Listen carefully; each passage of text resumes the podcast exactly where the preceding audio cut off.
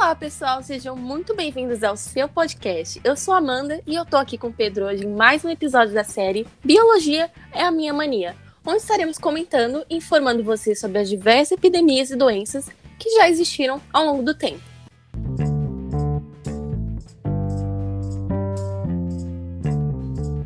No episódio passado, a gente pediu sugestões do que vocês gostariam de ver por aqui no podcast. Se você quiser mandar sua sugestão para o próximo episódio, não se esqueça de assinar o podcast. E como prometido, nossos internautas pediram e nós vamos atender. Qual vai ser o tema de hoje? Hoje a gente vai falar sobre a terceira grande epidemia da peste bubônica. Um assunto muito interessante, né? Com certeza, apesar de ser um assunto um tanto conhecido por todo mundo, ah, algumas curiosidades ainda passam batido, né? Ainda mais sobre a época de quando essa peste chegou no Brasil. E, bom, antes de começar a falar sobre a situação no Brasil, a gente vai explicar um pouquinho sobre o que é essa tal peste bubônica, o que causa ela, como é transmitida, a situação dela atualmente e coisas do tipo para ninguém ficar perdido. Então, a peste bubônica, também conhecida como peste negra, ou simplesmente como peste, é uma doença grave e bem perigosa que é causada por uma bactéria chamada Yersinia pestis como já é de conhecimento geral, essa bactéria é encontrada nas pulgas de animais roedores, especificamente os ratos. Apesar dessa doença ser rara hoje em dia, o tratamento pode ser feito de antibióticos fortes e isolamento. É muito importante o tratamento ser iniciado o mais rápido possível, principalmente quando estamos falando sobre a peste. Por incrível que pareça, São Paulo também já foi uma cidade pequena, lá por volta de 1870. Ela estava bem longe do desenvolvimento urbano que era visto lá no Império e o sistema de saúde era bem precário também. Mas é claro que aquela região, com o crescimento da lavoura de café, tinha se transformado bastante. E agora, os primeiros problemas de saneamento público iriam começar a aparecer, o que precisou de uma melhora no sistema de atendimento da população, além do controle das epidemias. E, e em 1891, o sistema de saúde no Brasil era mais consolidado. Hoje em dia, aqui no Brasil, nós temos vários institutos e hospitais que tratam e pesquisam sobre diversas doenças, certo? E como nós podemos perceber, muitas vezes elas têm nomes de médicos, assim como as suas, que possuem nomes de pessoas importantes e coisas do tipo. Sim, por mais que a gente não se interesse muito em saber o porquê, muitos desses nomes foram conhecidos por causa do papel que esses médicos tiveram em diversos momentos da história da saúde pública do Brasil. E para alguns ouvintes que frequentam, trabalham em hospitais, esses nomes vão ser bem familiares, viu?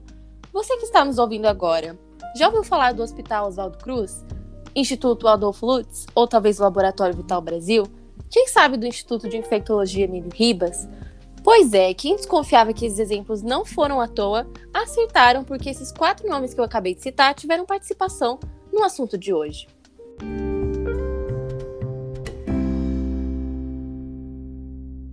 Tudo começou lá em 1899.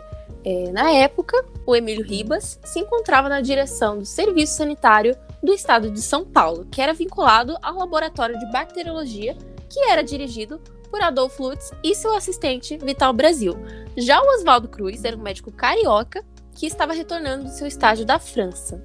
O governo brasileiro já estava sofrendo bastante com as doenças tropicais e as autoridades estavam com medo da vinda da peste para o Brasil. A peste começou quando ratos começaram a aparecer depois da chegada de um navio cheio de imigrantes portugueses. Isso acabou chamando a atenção das autoridades sanitárias, e elas foram e analisaram esses ratos. Algumas pessoas começaram a morrer com sintomas da peste, e elas confirmaram a doença no Brasil. E a reação das pessoas não foi das melhores. Boatos se espalharam e as pessoas se reuniram para comentar. O comércio foi prejudicado pelas medidas de quarentena, o turismo se estagnou, debates foram travados e os vereadores na Câmara Municipal discursaram contrários ao noticiário. Com todas essas coisas rolando, Oswaldo Cruz ficou na cidade com Emílio Ribas e Adolfo Lutz para tentar controlar a epidemia. Já Vital Brasil não fazia parte do grupo, porque ele estava com a doença. Mas depois de dias de febre e com cuidados médicos, ele conseguiu se curar. Agora você me pergunta, eles já tinham vacina? Ou algum método de tratamento para a peste? A resposta é que, na verdade, eles sim tinham. É, havia um soro antipestoso que era usado como soro vacinação mas só era produzido na França, sem quantidade para exportar.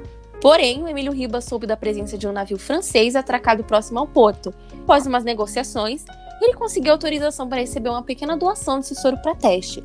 E depois de ver a resposta positiva, ele começou a correr atrás de mais soro. E como não podia ser importado, o Brasil precisava construir seus próprios laboratórios. No Rio de Janeiro, o governo criou o Instituto Soroterápico de Manguinhos, futuramente sendo chamado de Instituto Oswaldo Cruz, e assim nasceram o Instituto Butantan e o Instituto Oswaldo Cruz. Em 1900, apesar das poucas mortes, o médico Camilo Terni desembarcou em Santos, trazendo soro antipestoso para controlar a epidemia no Brasil.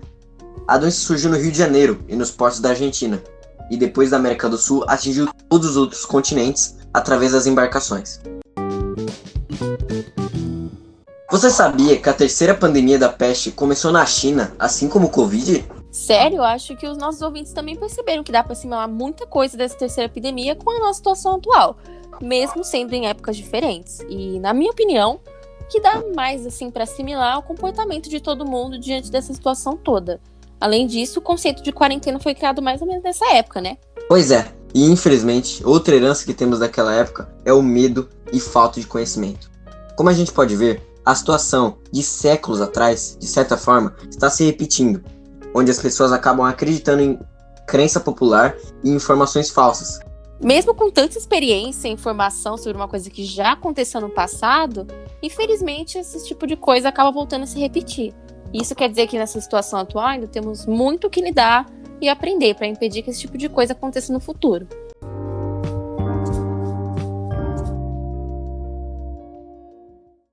É isso, gente. Obrigado você ouvinte que escutou nosso episódio de hoje até o final. Não se esqueça de assinar o nosso podcast para ficar de olho em todos os próximos episódios que estão para vir sobre doenças e epidemias. Obrigado, nos vemos novamente na próxima semana. Até!